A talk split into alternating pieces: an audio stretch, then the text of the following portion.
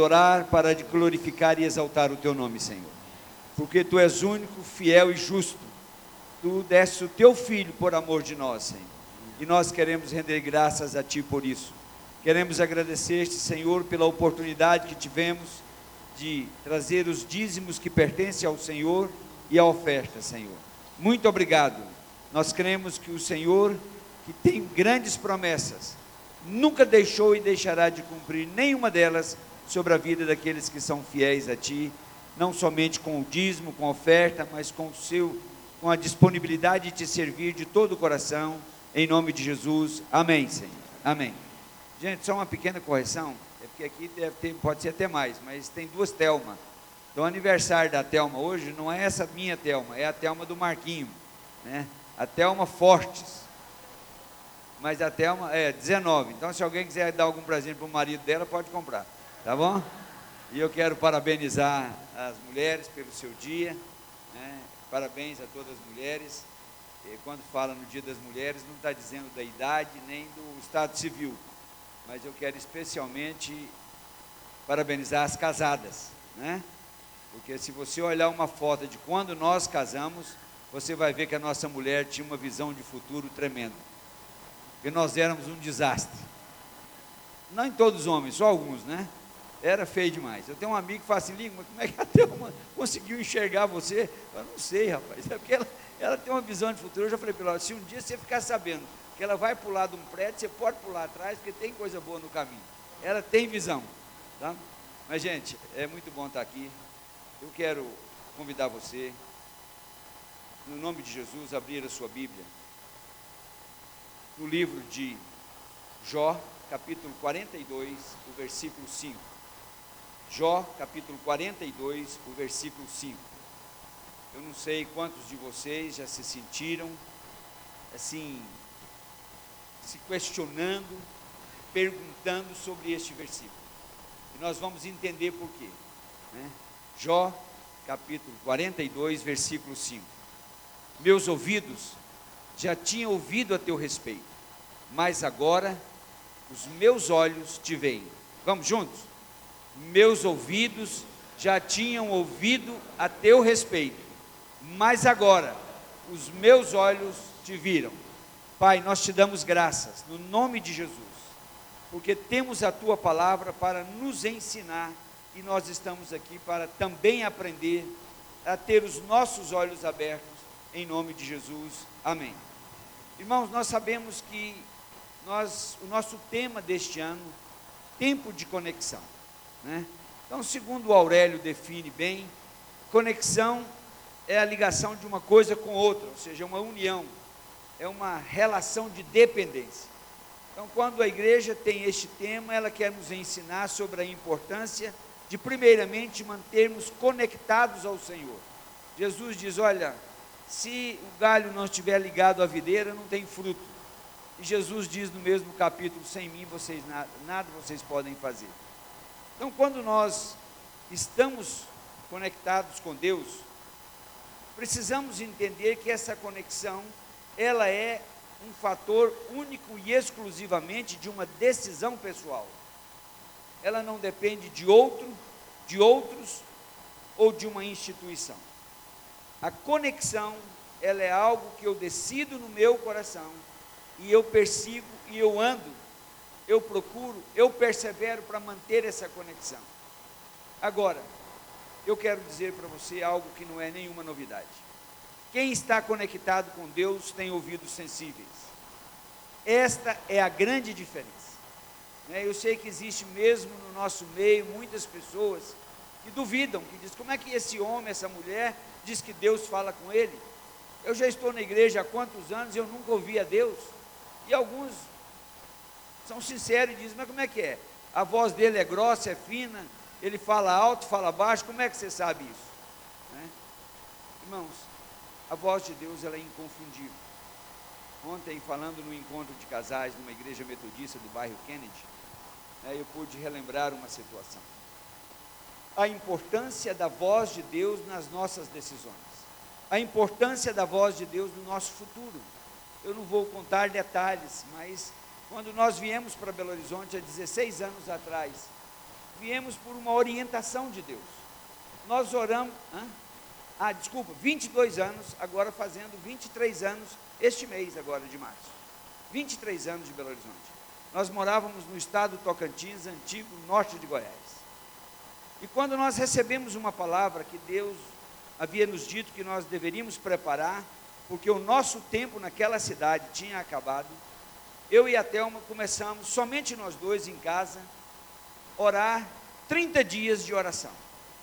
Uma campanha somente nós dois. Não sabíamos onde, quando isso ia suceder mas nós críamos que era algo que vinha da parte de Deus.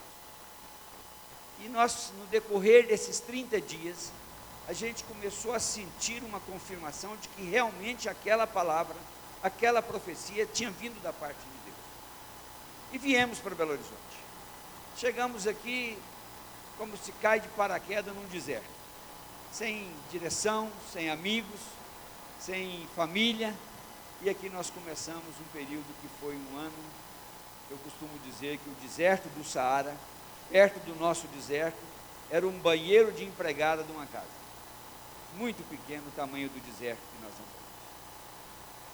E na época, sem entender, sem saber, a igreja que havíamos deixado tinha uma frequência de umas 450 pessoas, agora estávamos com 16, 23 nomes e 16 pessoas, e eu olhava e dizia, Senhor, e agora, como vai ser?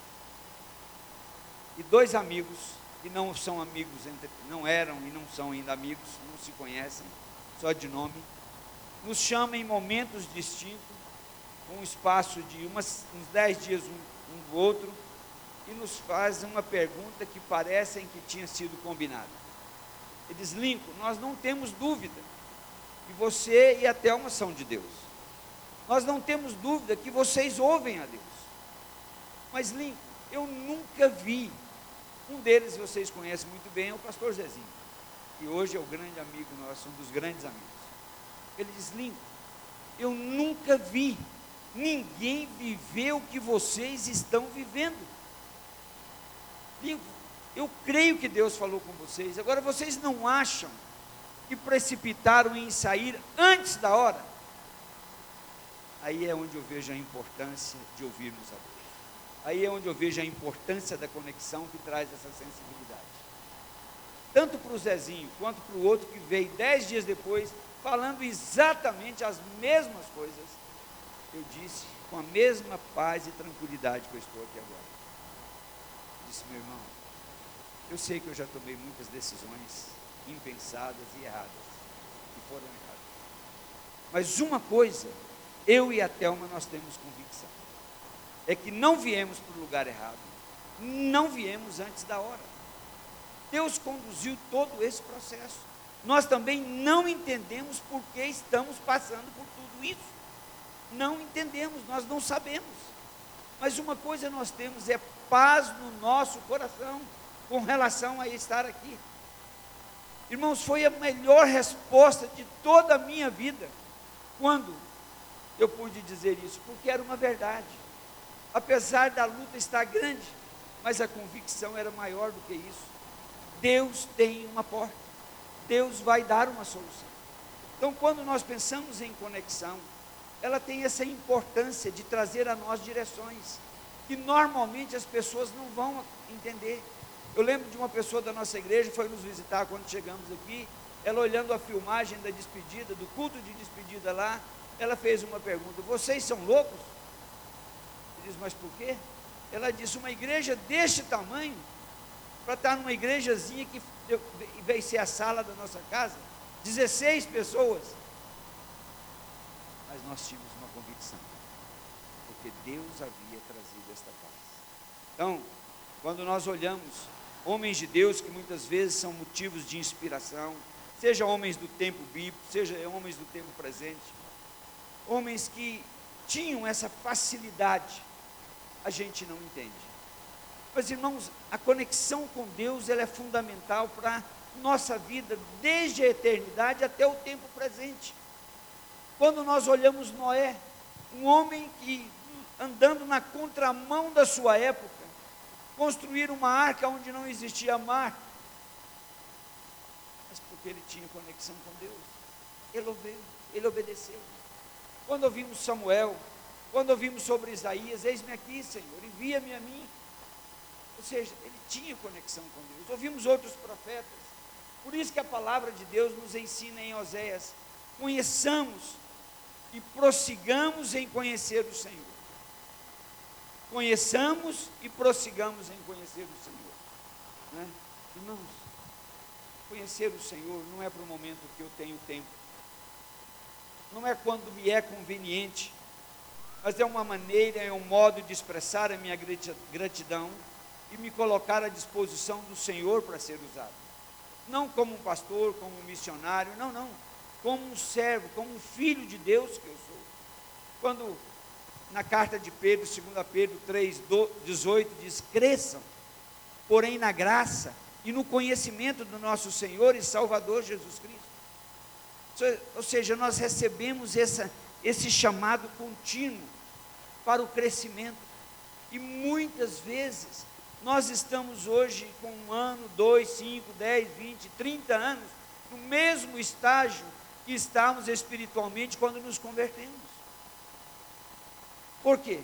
Porque nós não conhecemos.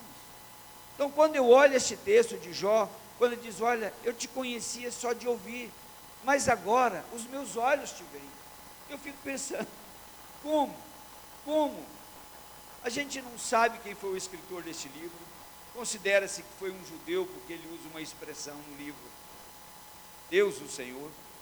Não sabemos muito, mas nós sabemos que o tema central deste livro, um dos temas centrais deste livro, é levantar uma questão que se tornou universal e incomoda até os dias de hoje, que é: por que os justos sofrem? E os bons da terra também padecem. Esta é uma pergunta que não cala até o dia de hoje. Mas este livro, ele nos promove, ele nos chama, ele nos exorta a, uma, a confiar plenamente na bondade e na sabedoria do Senhor.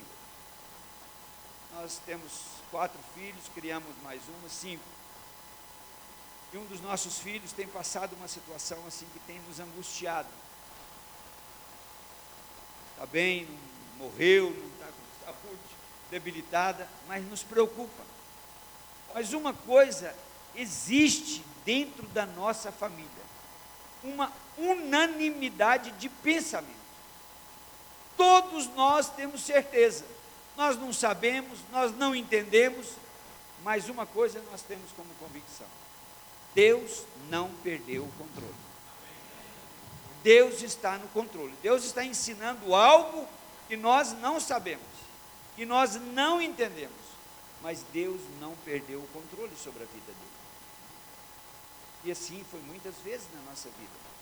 Em situações que a gente pensava que era o fim, mas Deus se manifestou no momento certo. Então, às vezes, nós não compreendemos porque alguns passam lutas, dificuldades, mas uma coisa nós podemos ter certeza: a presença de Deus, a graça de Deus sobre nós, visa a nos fortalecer. Agora, Jesus, quando ensinava lá em Mateus, no capítulo 7, eu tenho pensado, meditado muito, falado muito sobre este versículo ultimamente. Jesus nos ensina, em Mateus 7, Lucas 6, ele fala sobre dois fundamentos. Ele fala sobre o homem que ouve e pratica, e sobre o homem que ouve e que não pratica. O que me chama a atenção, assim, muito forte nesse versículo, e que vem como uma resposta para esta dúvida, porque muitas vezes as intempéries batem na minha vida. Eu, um homem de Deus, um homem que procuro ser fiel ao Senhor, por quê? Mas eu observo que em Mateus capítulo 7, o versículo 24, o versículo 27, do qual cerca de 80%, mais ou menos, desses versículos é uma repetição. Mateus 7, 24 e 27. O Senhor diz: Olha, o homem que ouve e pratica a minha palavra, ele diz, ele é como um homem prudente. Esse é o 24. o 26 ele diz: Mas quem ouve e não pratica é como um homem insensato. Então veja que o versículo 25 e o 27, ele vai falar de uma coisa que todos nós estamos sujeitos. Ele diz: caiu a chuva, transbordaram os rios, sopraram os ventos e deram contra aquela casa. Quando ele fala, primeiramente, do homem que ouviu e que praticou, ele dizia: ela não caiu. Isso veio sobre a casa do justo, sobre a casa do homem que ouve e que pratica a palavra. E sobre aquele que não pratica, ele fala a mesma coisa. Ele diz: caiu chuva, transbordaram os rios, sopraram os ventos e deram contra aquela casa. Porém, o final é diferente, ele diz, e ela caiu. Quando nós olhamos para a vida de Jó, eu sei que é um livro muito conhecido, a gente vê que Jó tinha uma fé firmada, fundamentada nesta base, que era o crer em Deus. Ninguém imagine que o que, o Jó, que o que Jó passou foi algo fácil. E eu sei que todos sabem disso e creio que ninguém discorda que não foi fácil. Que, que não foi difícil, porque foi muito difícil. Mas você vê Jó, Jó por todo este tempo, ele caminhando com fidelidade ao Senhor. Nós tivemos uma vez visitando um casal que estava fazendo há muitos anos, fazendo uma campanha numa igreja aqui de Belo Horizonte, por uma crise que eles estavam vivendo, e eles disseram para nós: se Deus não responder, nós vamos abandonar a nossa fé. Porque Deus tem que nos responder. Nós somos fiéis. Então Deus tem a obrigação de nos responder. Irmãos, eu sinto dor no meu coração quando eu ouço esse tipo de expressão. Eu sinto que se eu falasse isso, era como decretasse a minha morte. Eu... E nós vamos ver um texto muito parecido com isso. Agora, por que que quando eu olho esse texto, quando Jó diz assim, eu antes te conhecia só de ouvir, mas agora os meus olhos te veem, por que que esta frase me chama a atenção? Por causa do currículo de Jó. Quando nós olhamos em Jó 1,8, né? um diálogo ali de Satanás com Deus, o Senhor diz para Satanás: Observaste o meu servo Jó? Em toda a terra não há ninguém como ele, um ser humano íntegro e justo, que ama e teme a Deus e desvia do mal. Agora veja bem esse homem, ter um currículo desse, Deus olhava para ele e via justiça integridade nesse homem, via fé nesse homem, e esse homem agora diz: Eu conhecia só de ouvir. Eu conhecia só de ouvir. Como? Será que Deus estava enganado quando faz essa declaração? Essa declaração ela é repetida pela segunda vez, lá no capítulo 2, depois que Satanás tira todos os bens, destrói todas as coisas, com a permissão de Deus na vida de Jó. Ele volta e Deus torna a dizer para ele: Ele diz: Olha, em toda a terra não há ninguém como ele, um ser humano íntegro, justo, que ama e teme a Deus e se desvia do mal. Jó se mantém íntegro, apesar de, ter, de tudo. E agora esse homem olha e diz: Eu só te conhecia de ouvir. Sabe o que é isso, irmãos? É crescimento espiritual que leva a esse entendimento. Possivelmente ele quisesse dizer, ele quisesse dizer, eu te conhecia em muitas áreas, Senhor. Eu sabia dos seus feitos em muitos momentos. Eu experimentei muito, Senhor. Mas como eu estou experimentando agora, agora eu sei que eu te conheço, porque eu nunca tinha visto uma coisa desta natureza. Mas você sabe que esta crise, que muitas vezes abate sobre muitos cristãos, por que, que eu passo, por que, que eu estou vivendo, e não dizer assim, Senhor, eu sei que o Senhor está comigo. Eu não entendo. Quantos de nós que depois de uma provação, ao final, quando você sai do outro lado aprovado, não sente assim, valeu a pena. Se eu não tivesse passado por isso, eu não teria valorizado a minha fé, a minha família, o meu trabalho, né? Eu não teria. Irmãos, o apóstolo Paulo, escrevendo à igreja de Corinto, ele diz com uma propriedade incrível, quando ele diz: Olha, quem não tem o Espírito, não aceita as coisas que vêm do Espírito de Deus. Veja bem, um privilégio que aqueles que têm a Jesus têm, é ter o Espírito para consolar, para confortar. Ele diz: quem não tem, não aceita, pois eles são loucura, e não é capaz de entendê-la porque elas se discernem espiritualmente. Irmãos, não tentem explicar graça, não tentem explicar misericórdia a quem não conhece a Jesus.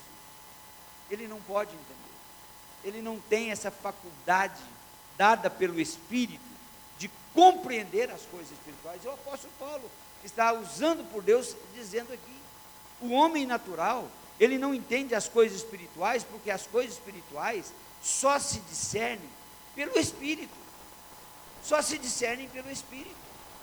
Então veja, que quando nós olhamos no Salmo 73, agora nós vamos ver um exemplo prático de uma família que Deus usa para escrever este salmo, que é a família de Asaf. Eu acho bom, é a sinceridade que esse homem tem diante de Deus para colocar essa, é, é, esse, esse questionamento. Né? Ele não preocupa, ele preocupa que ele tinha liberdade, ele podia fazer isso ele não seria rejeitado por isso, não é? Ele começa dizendo: Olha, certamente Deus é bom para com Israel, para os puros de coração. Mas olha o versículo 2 que, é que ele diz no Salmo 73.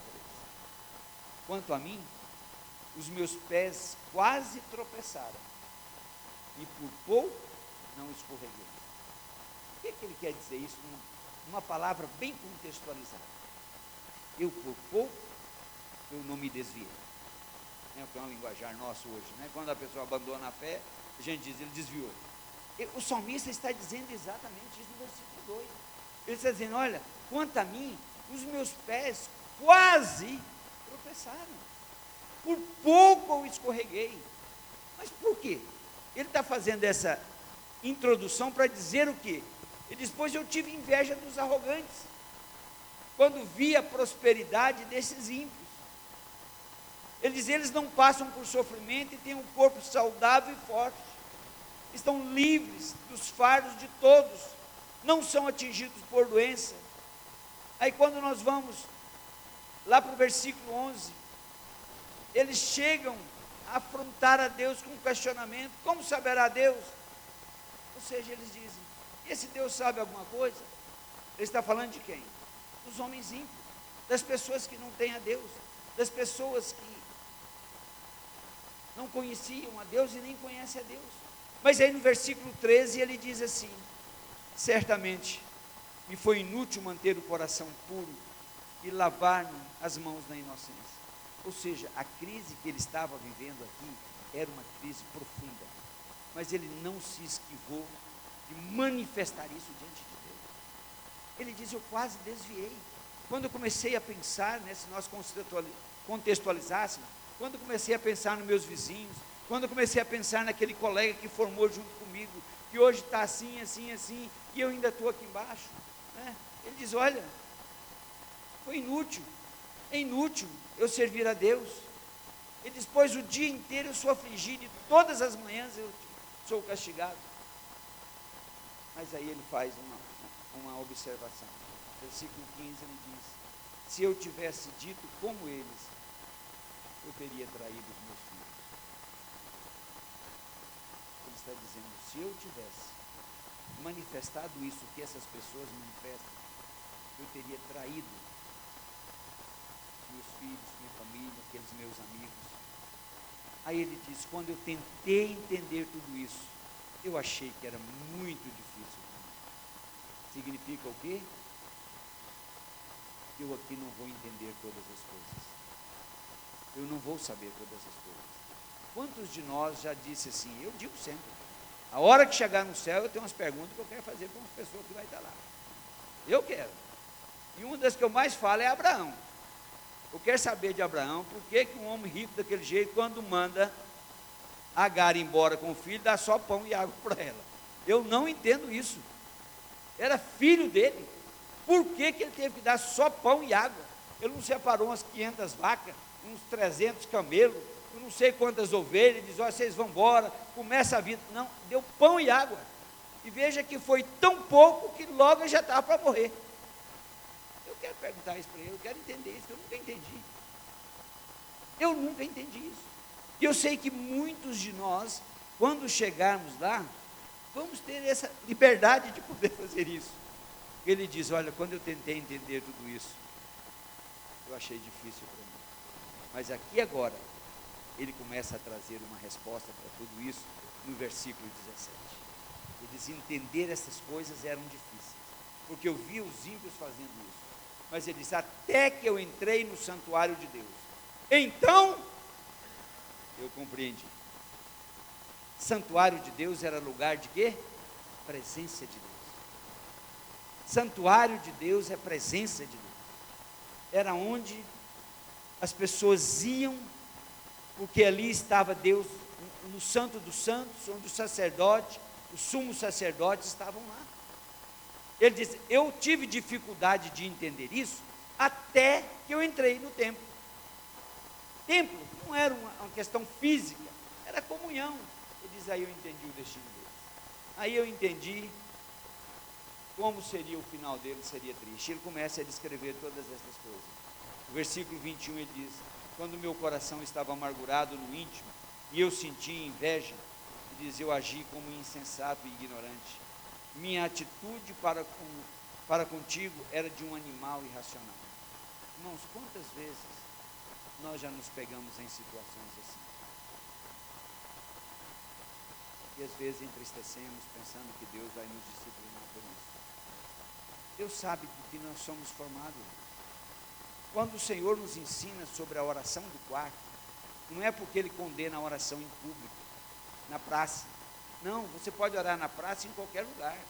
A motivação ali é que estava errada. Eles, aqueles que oram na praça, para quê? Para serem vistos. Eles não, você entra no quarto. Por quê? Porque no quarto eu não escolho palavra bonita para falar. No quarto eu falo o que eu sinto.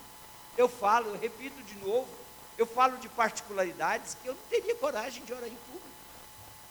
Então, quando nós observamos este texto, ele diz no versículo 25: A quem tem no céu senão a ti? E na terra mais desejo além de estar junto contigo. O meu corpo e o meu coração poderão fraquejar, mas Deus é a força do meu coração e a minha herança para sempre. Irmãos, ter conexão com Deus é sinônimo de crescimento. Eu tenho falado, eu não te digo que você tem que começar a orar uma hora por dia. Não é isso. O tempo é uma consequência de uma conexão. Você pode orar hoje um minuto, com entendimento, com conhecimento, não tem problema. Deus não disse de tempo para oração. Mas amanhã você pode ter certeza que um minuto não vai dar mais e você vai começar a aumentar. Então a conexão, ela nos traz proximidade, ela nos traz prazer, ela nos traz a manifestação dos dons através de nós. Ela nos faz ter visões espirituais, porque só quem é sensível à voz de Deus ouve a Deus. E não há sensibilidade adquirida através de outras coisas que não sejam uma relação. Jesus vai lavar os pés dos discípulos. Ele chega para Pedro, Pedro, como sempre, né, com aquele 8 ou 800 dele, Pedro diz, não, meu pé não. Não vai lavar não. Podemos ver isso como uma atitude de humildade. Pensar, pô, Jesus, meu Senhor, lavar o meu pé, é isso? Pedro, não sei se ele tinha muita essa preocupação, não. Mas dele era, era ser oposição naquele momento. Jesus disse para ele o quê? Pedro, o que eu faço agora? Você não entende. Pedro, o que eu faço agora você não sabe. Mas depois você vai compreender. Quantos de nós aqui vimos uma porta fechada, nos desesperamos, e hoje você olha para trás e diz assim, uh, agora eu entendi. Alguém já aconteceu isso? Não levanta a mão porque eu vou perguntar agora não. Só, só Você já lembrou daquela namorada que você tinha, que seus pais não queriam que você casasse com ela? E você não casou? Você olha para cá e fala, que livramento, rapaz. Né? Aquele namorado que você teve, que seus pais não queriam, e você brigava com os pais por causa deles. Eu fazia isso com minha mãe. Eu tinha uma namorada, minha mãe não gostava e dizia para mim, essa menina não serve para ser sua namorada. Eu dizia, mãe, a senhora não conhece ela, a senhora não pode falar. Então é melhor você me ouvir. Eu não conheço não, mas você me ouve. Ela era a favor da Thelma, que nem tinha aparecido um pedaço ali. Né? Sabe, gente? Jesus diz, olha, o que eu faço agora, você não pode compreender. Então nós precisamos entender que quando Abacuque faz aquela oração, muitas vezes nós pensamos ser uma oração de uma crise. Não. Veja que o verbo que ele usa aqui é, quando ele começa lá em Abacuque 3, versículo 17, ele diz: Ainda que a fogueira não floresça. Não era agora, agora tinha flor. Ele está falando de futuro. Ele diz: Ainda que não venha ter flor lá na figueira, nem haja fruto na videira, ainda que a colheita da oliveira decepcione e os campos não produzam mantimento, ainda que as ovelhas desapareçam do aprisco e nos currais, mesmo assim eu me alegrarei no Senhor. Ele não disse que estava vivendo essa situação. Ele falava de uma coisa que às vezes na nossa cultura é difícil entender. Por quê? Porque nós não sabemos o valor de ter ovelha, de ter a oliveira, de ter o azeite, porque nós, a cultura nossa é ali no mercado comprar carne, comprar tudo isso, mas ele está falando da subsistência dele. É, é como se ele falasse: se amanhã na minha empresa, no meu trabalho, eu não tiver nada mais para fazer, os clientes não vêm mais, ainda que eu não tenha comida na minha casa, é isso que ele está falando, é de uma situação extrema, mas ele disse: Mas eu vou permanecer firme no teu Senhor. Então, quando Jó diz: Eu antes te conhecia de ouvir, mas agora os meus olhos te veem, Jó está dizendo: A minha conexão contigo, Senhor, no decorrer deste tempo, fez total diferença. Veja que eu disse, nós lemos aqui o currículo de Jó. Jó não era um, um homem que tinha conhecido Deus anteontem, não. Lá no início do livro, Deus diz para Satanás: Você viu meu servo? Aí Satanás faz um questionamento: Mas é lógico, o senhor abençoa ele, aí. o senhor dá as coisas para ele, por isso que ele é fiel ao Senhor. Ele diz: Então tá bom, vou deixar você testar. Em nenhum dos testes, Jó foi reprovado.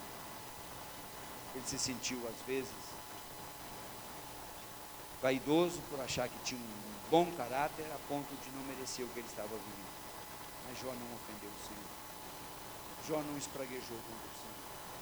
Então eu quero dizer a você, meu irmão, minha irmã que está aqui nessa manhã, que nós possamos sair daqui pensando que a solução para a nossa vida presente, futura e eterna é a nossa conexão com o Senhor. Separe um tempo dentro do seu dia. Separe. Não importa onde você vai orar. Essa semana eu convoquei minha família para um jejum. E como eu sei que todos trabalham, diz assim: ó, não importa se você vai ter que orar, não importa se você vai ter que entrar no banheiro da sua empresa para orar, mas eu quero dizer que você precisa orar. Foi a mensagem que eu mandei para todos essas semanas, da minha casa. Não importa, porque Deus não preocupa com o lugar, Deus preocupa é com o meu coração. É a motivação que eu estou falando. Então eu quero dizer para você a importância da caminhada diária com o Senhor a importância, a importância de você procurar ouvir do Senhor a direção que Ele tem para o momento da sua vida. Eu quero te convidar a ficar em pé.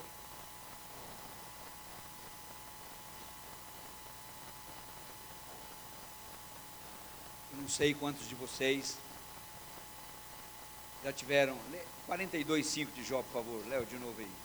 Quantos de vocês já chegou momentos em que você poderia citar isso com toda autoridade. Jó 42, versículo 5. Eu antes te conhecia de ouvir falar, mas agora os meus olhos te veem. Vamos ler juntos? Meus ouvidos já tinham ouvido a teu respeito, mas agora os meus olhos te veem. Vamos mais uma vez? Meus ouvidos já tinham ouvido a teu respeito, mas agora os meus olhos te viram. Eu quero que nós oremos neste momento, dando graças ao Senhor. Pai, obrigado pelos livramentos que eu já tive. Obrigado, Senhor, pelo fundo do poço que eu estive e o Senhor foi lá com uma mão poderosa e me tirou. O Senhor me fez ver a graça, a misericórdia, o poder, o cuidado do Senhor sobre a minha vida. Senhor, é bem certo que eu não entendi todas as coisas. Mas o Senhor disse para Pedro que o que o Senhor faria naquele momento ele não entenderia. Mas que no futuro ele iria saber, ele iria reconhecer. Então eu quero que você ore, meu irmão. Eu quero que você ore, coloque-se diante do Senhor e diga: Senhor, eu quero estabelecer um tempo de conexão com o Senhor. Eu quero estabelecer um tempo de conexão. Senhor, eu quero ser sensível à voz do Senhor. Senhor, dê-me entendimento, dê-me sensibilidade para ouvir a voz do Senhor. Eu quero que você diga isso para o Senhor. Eu quero que você diga, Senhor, eu quero ter uma vida contigo diferente da que eu vivei até os dias de hoje. Uma vida que abençoa. Aqueles amigos de Jó que achavam que estavam abençoando a Jó, estavam falando em nome de Deus coisas erradas. E Deus os repreende lá no final, os repreende. Deus os repreende. Então, irmão, que você possa em nome de Jesus, dizer assim: Senhor, eu quero que o Senhor me use, não para trazer juízo sobre as pessoas, mas eu quero trazer palavras de vida, palavras de restauração. E eu quero atrair a bênção do Senhor para minha casa. Nós vimos que no capítulo 42, Jó ainda declara: Senhor, nenhum de seus planos podem ser frustrados nenhum dos seus planos podem ser frustrados. Então você que tem uma palavra de Deus no seu coração, sobre sua família, uma palavra de Deus no seu coração, sobre o seu dom, o ministério que Deus te deu, saiba que o tempo de Deus é hoje. Pode ter se passado muitos anos, mas o Senhor continua pronto a te abençoar e a te usar. Então eu quero que neste momento eu não vou chamá-lo aqui à frente, mas eu quero que você, no seu lugar, se você sente o desejo de dizer, Senhor, eu quero ter uma conexão maior contigo. O Senhor sabe que eu tenho dificuldade em priorizar esta relação com o Senhor. Porque na verdade é isso que acontece com a maioria de nós. Não é que não temos tempo, é porque não damos prioridade a esse tempo. Não damos prioridade a estar com o Senhor. Então, se você sente isso no seu coração, esse desejo, eu quero que você imponha as mãos sobre o seu coração, sua mão assim sobre o seu coração, num ato profético mesmo, de poder dizer: Senhor, eis-me aqui. Eu quero te pedir no nome de Jesus, que o Senhor me torne uma pessoa cada vez mais sensível à voz do Senhor. Espírito Santo que vive em mim, eu quero ser usado pelo Senhor, da maneira, do modo do Senhor. Eu quero. Senhor, eu te agradeço, porque agora os meus olhos te veem, porque agora eu te conheço melhor, depois de ver tantas palavras que alimentam a minha fé, que fortalece o meu propósito na caminhada contigo. Abençoa-me, Senhor, em nome de Jesus. Amém. Eu quero fazer ainda mais uma oração. Eu não sei, você que está aqui, a enfermidade que você pode estar sentindo, seja de ordem física ou de ordem emocional. Eu não sei, mas eu sei que o Senhor é o mesmo. Jesus, Ele é o mesmo de ontem, Ele é o mesmo hoje e Ele é o mesmo para sempre. Se você pode, impor as mãos sobre este local da sua enfermidade.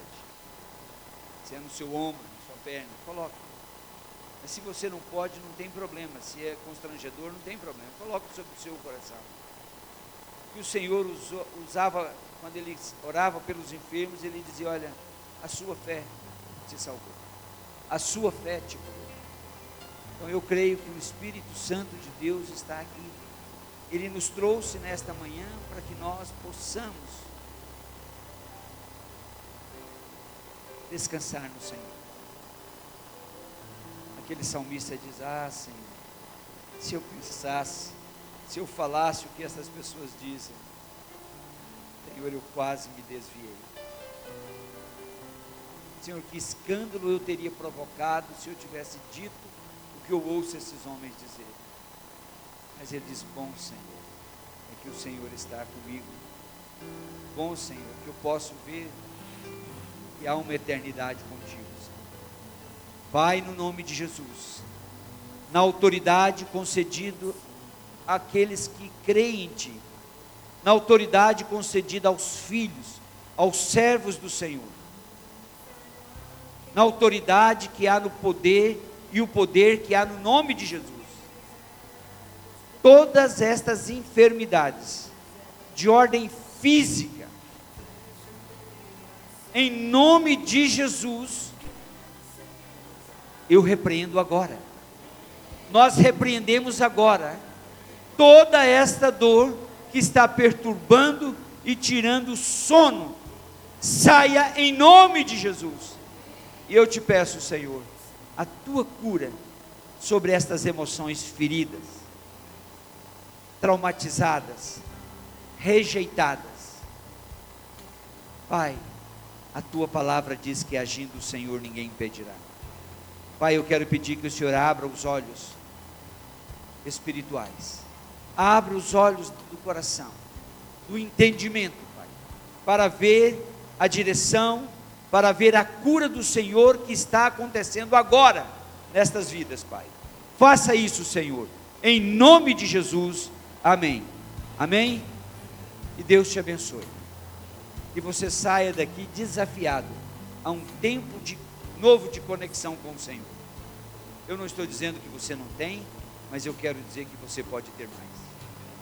O Senhor te abençoe e te guarde que o Senhor faça resplandecer o seu rosto sobre ti e tenha misericórdia de ti. Que o Senhor sobre ti levante o seu rosto e te dê a paz. Em nome de Jesus. Amém? Vá em paz no nome de Jesus. Amém. Eu quero orar com esse, esse, esse casal aí. Ney, dá um toque nesse aí. Quero orar com eles.